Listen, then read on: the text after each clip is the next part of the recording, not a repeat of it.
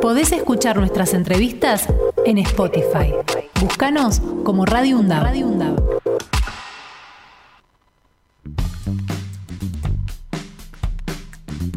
Diez de la mañana, 38 minutos, amigos y amigas, es momento de Axel Govendic. Bueno, eh, como todos los días, vamos indagando distintas áreas de lo que está pasando en nuestra universidad, la Universidad Nacional de Avellaneda, y hoy nos vamos a lo internacional. ¿Te parece, Fernando? Sí, claro. Me parece bien. Entonces, bueno, eh, estamos en comunicación telefónica con Leticia Marrone, que es la responsable del Departamento de Cooperación Internacional de la UNDAP. Hola, Leticia, buen día, ¿cómo estás? ¿Qué tal? Buenos días, ¿cómo están? Buen día, muy bien, muy bien. Bueno, eh, hay muchas preguntas porque hace poquito hemos recibido a nuevos estudiantes de otros países, ¿así? Así es, como todos los cuatrimestres recibimos eh, un grupo de estudiantes de manera presencial, que quizás es el que tiene más visibilidad, porque también recibimos estudiantes de manera virtual, que ahora les cuento. Eh, pero bueno, han comenzado a cursar materias, eh, sí, de la carrera de periodismo y de la carrera de actividad física y deporte, eh, estudiantes provenientes de diferentes países. Tenemos eh, dos estudiantes que vienen de Colombia, de diferentes universidades, eh, tres estudiantes que vienen de Italia, de la Universidad de La Sapienza, una estudiante que viene de España, de la Universidad de Málaga, y por primera vez en, en la historia de la UNDAP recibimos una estudiante proveniente de Alemania. Ah, muy bien. Muy bien. Así que bueno, cada vez se va ampliando más el, abanico de, países que, nos visitan y que bueno, comparten eh, un cuatrimestre cursando materias con, de diferentes carreras con eh, nuestros estudiantes. Claro. Pues sabes que siempre me pregunté, este, y lo hablamos en algún momento con Fernando, eh, por ejemplo, el estudiante que viene de Alemania, ¿sabe el español, por ejemplo? ¿Tiene que tener? Este, y debería ser un requisito de conocimiento mínimo del idioma, sobre todo con una diferencia, digamos, tan importante como es eh, el alemán, ¿no? por ejemplo. Eh, en general, sí, pedimos que eh, tengan algún conocimiento básico del idioma. Claro. Y también lo que les pedimos a los docentes es que en los casos en que son estudiantes que provienen de, otros países de, que no son de habla hispana, también tengan ciertas consideraciones, ¿no? Porque... Eh, la experiencia de ese estudiante no es solo, digamos, eh, cursar y adquirir el, eh, el, conocimiento que se imparte en esas materias, sino también es una experiencia cultural, de intercambio, ¿no? De conocer eh, cómo es el sistema universitario en países por ahí tan disímiles, eh, cómo, mm, cómo es la vida en Avellaneda, cómo es la vida en Buenos Aires, conocer la, la, cultura y la historia de, de nuestras ciudades, ¿no? Claro.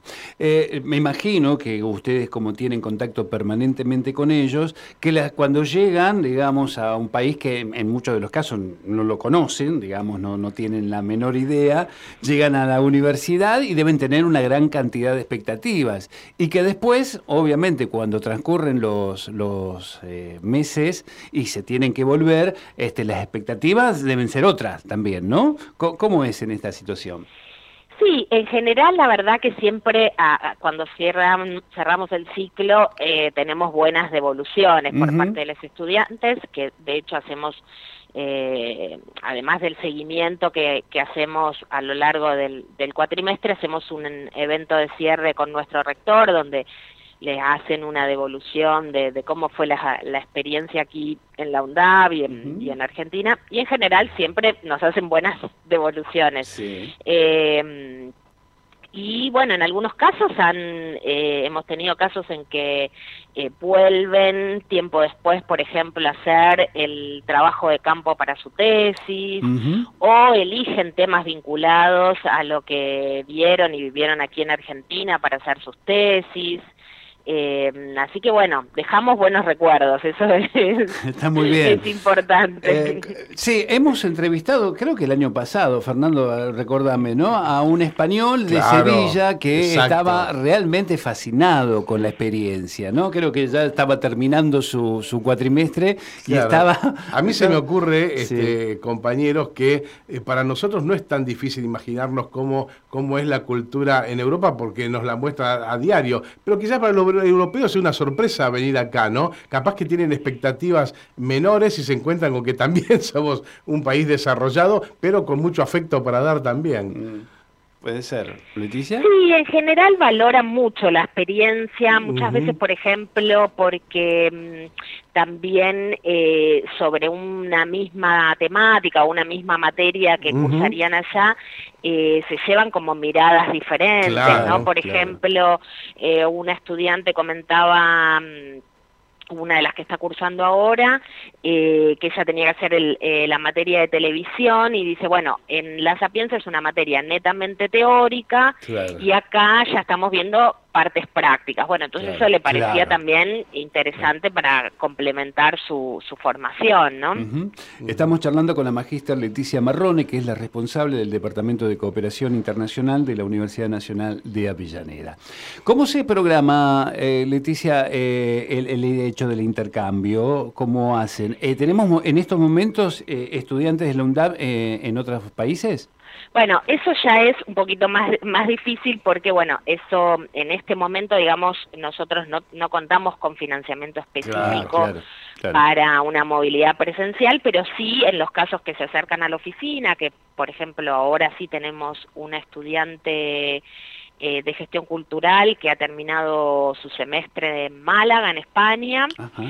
Y tenemos eh, otros dos que están preparando su viaje para, en un, en un caso también de gestión cultural, para cursar materias en un máster de, de gestión cultural en, en Madrid, en la Complutense de Madrid, en base a convenios firmados que tenemos con esas universidades que les permiten acceder a, a las plazas, digamos, de manera gratuita, porque Claro. recordemos que no en todo el mundo las universidades, aún Obviamente. siendo públicas, son no son aranceladas, Claro, no se ¿no? arancelada, exacto. En- entonces, bueno, a- en base a los a los convenios que, que hemos firmado con, con esas universidades, los estudiantes pueden acceder eh, de manera gratuita y, bueno, desde aquí, desde la oficina, hacemos la, la gestión de las plazas para, para que puedan eh, ir a, a cursar en, Claro. en esas universidades. O sea que hay un permanente contacto con las distintas universidades donde hay convenio, digamos, como para ver cómo se lleva adelante esto, ¿no? Exactamente. Y después, por otro lado, nosotros formamos parte de algunas redes, como por ejemplo la Unión de Universidades de América Latina y el Caribe, la UDUAL, que tiene un programa específico de intercambio estudiantil que se llama PAME, eh, donde ahí todos los eh, cuatrimestres se abre la convocatoria para movilidades presenciales como virtuales, que esto también es una pata interesante que, mm, que, que ofrecemos desde, digamos, eh, desde que se inició esta, esta modalidad del intercambio virtual Sí. en, durante la pandemia, ¿no? cuando nos vimos obligados a suspender todas las eh, movilidades físicas. Eh, bueno, se abrió esta posibilidad y actualmente, por ejemplo, eh, dentro de, del PAME hay unas 200 universidades de toda América Latina que adhieren, donde un estudiante puede acceder a miles de materias eh, que puede cursar de manera virtual, que también vos me dirás, no es lo mismo que ir a cursar un cuatrimestre de otro país, Obviamente. pero también es una experiencia que puede ser de interés, Claro. porque además también las universidades le hacen una recepción Ajá. virtual Ah, donde mirá. les cuentan sobre la sobre la institución, Mm, claro. sobre eh, la ciudad donde se encuentra esa universidad. En muchos casos, por ejemplo, eh, tienen equipos de, de estudiantes tutores que, que los acompañan o Ah, los invitan a actividades recreativas virtuales, ¿no? Y, por ejemplo, bueno, en ese caso, eh, pueden elegir un, eh, cursar una materia que luego se les eh, hace la equivalencia por, por ejemplo, una materia optativa del plan de estudio.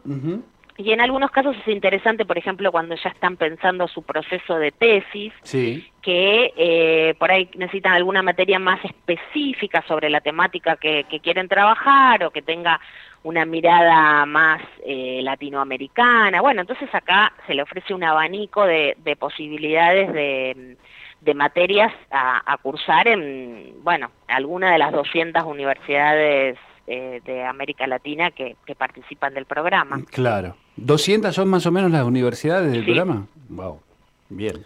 Ahora con esta cuestión de la, de la, de la educación virtual, digamos, y que después de la pandemia eh, ya hemos este, tenido eh, pruebas de que funciona en muchos casos, este, ¿se podría hacer un poco más sencillo esta cuestión de la virtualidad o lo importante de un intercambio es el viaje realmente? No, para mí son dos experiencias diferentes, ¿no? Y que tampoco son excluyentes, porque mm, eh, ha pasado en algunos casos, por ejemplo, que un estudiante hace un intercambio virtual y después se entusiasma con la experiencia y organiza para, para hacer un, un intercambio presencial. O también son diferentes... Eh, experiencias que el estudiante puede ir sumando a lo largo de, su recorrido dentro de la UNDAP, pensando, por ejemplo, no solo en la formación, sino también que esto después se puede certificar en el suplemento del título. Entonces, eh, dentro de las posibilidades, digamos, que, que un estudiante de aquí de la UNDAP tiene para internacionalizar su su formación, bueno, puede hacer una materia virtual, por ejemplo, desde el año pasado que estamos también ofreciendo unos cursos de idiomas para la internacionalización, entonces eh, hemos tenido inglés, portugués e italiano, donde el estudiante puede hacer esta experiencia, que no es solo, digamos, aprender el idioma, sino que en esos cursos lo que se busca es contar cómo es el sistema universitario en ese país, mm. qué tipos de becas eh, se ofrecen, cómo, cómo buscar becas, cómo postularse una beca, cómo armar una carta de presentación. Eh, bueno, después ir, digamos, sumando dentro de estas diferentes acciones que ofrecemos del departamento su formación internacional y que le queda un, registro eh, luego en el suplemento del título, ¿no? Claro. Claro. Leticia, ¿y cuáles son las carreras que más solicitan los estudiantes extranjeros de nuestra universidad? Nosotros ofrecemos eh, todas las materias, incluso un estudiante por ahí que no necesariamente tiene que cursar eh, materias que sean de su carrera específicamente, porque a veces por ahí vienen, no sé, de antropología, por decirte. Nosotros no tenemos antropología, pero sí, eh, puede buscar materias, no sé, en gestión cultural, en periodismo, en, en materias afines, ¿no? Eh, entonces, pero en general las que, los que más recibimos están vinculados a las ciencias sociales, digamos. Hasta ahora, no, este año, por ejemplo, tenemos por primera vez de actividad física y deporte. Ah, pero las que por ahí un poco más cuestan son, no sé, las ingenierías, las ciencias duras, ah, todavía no hemos eh, recibido estudiantes de, esas áreas. Eh, pero sí de, de, periodismo, de turismo, artes audiovisuales, gestión cultural, abogacía también es otra que, que uno pensaría, bueno, está muy vinculada a las temáticas locales, pero no, por ahí eligen eh, derecho internacional o eligen materias por ahí más específicas eh, vinculadas a cuestiones de género, a cuestiones de derechos humanos. Eh, así que bueno, ofrecemos una, todas las, las carreras de la universidad. Claro, totalmente, totalmente. Bueno, o sea, un trabajo muy arduo, evidentemente, en esta área, en donde todos los años se va renovando y van viniendo nuevas camadas, tanto de, estudiantes extranjeros que llegan a, nuestra universidad, como estudiantes nuestros que quieran ir a hacer este, distintas materias en otros países, ¿no?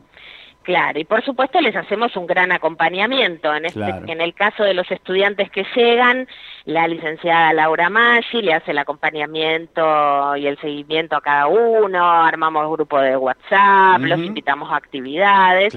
Y en el caso de nuestros estudiantes, toda la, orientación de cómo eh, organizar este intercambio, que bueno, requiere también tiempo y planificación eh, está a cargo del licenciado Mauro Cunto, eh, que bueno, junto mm, con los estudiantes eligen qué materias, después hacen todo un trabajo con las direcciones de las carreras, con la secretaría académica, es esto un trabajo de, de articulación con varias áreas de, nuestra universidad. Está clarísimo. Buenísimo, felicitaciones por el trabajo que llevan adelante todos los días y bueno, estaremos en contacto para que nos sigas contando cómo viene todo este intercambio de estudiantes y también con las distintas carreras que tiene nuestra universidad eh, en este en este intercambio, ¿no? Perfecto. Eh, por ahí en, eh, más adelante, cuando ya los estudiantes hayan cursado un poco más, los podemos invitar a ellos a que nos cuenten de, la persona, como, a la experiencia. Y bueno, y también charlar de otras acciones que, tiene el departamento, más allá del intercambio estudiantil y bueno, eh, nuevas acciones que estamos trabajando para y con los docentes sobre clases espejo. Eh, bueno, eso lo, podemos charlar en otra ocasión. En otra ocasión lo vamos a profundizar mucho mejor, porque me imagino que no termina solamente en esto. este, Leticia Marrone, este, magíster y responsable del Departamento de Cooperación Internacional de la Universidad Nacional de Avellaneda, muchísimas gracias por esta charla. ¿eh? Gracias a ustedes por el espacio. Un abrazo. Hasta luego.